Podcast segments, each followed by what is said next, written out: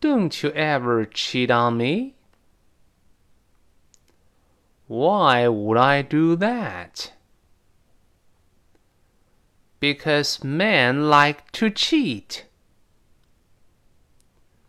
Some men do, but not me.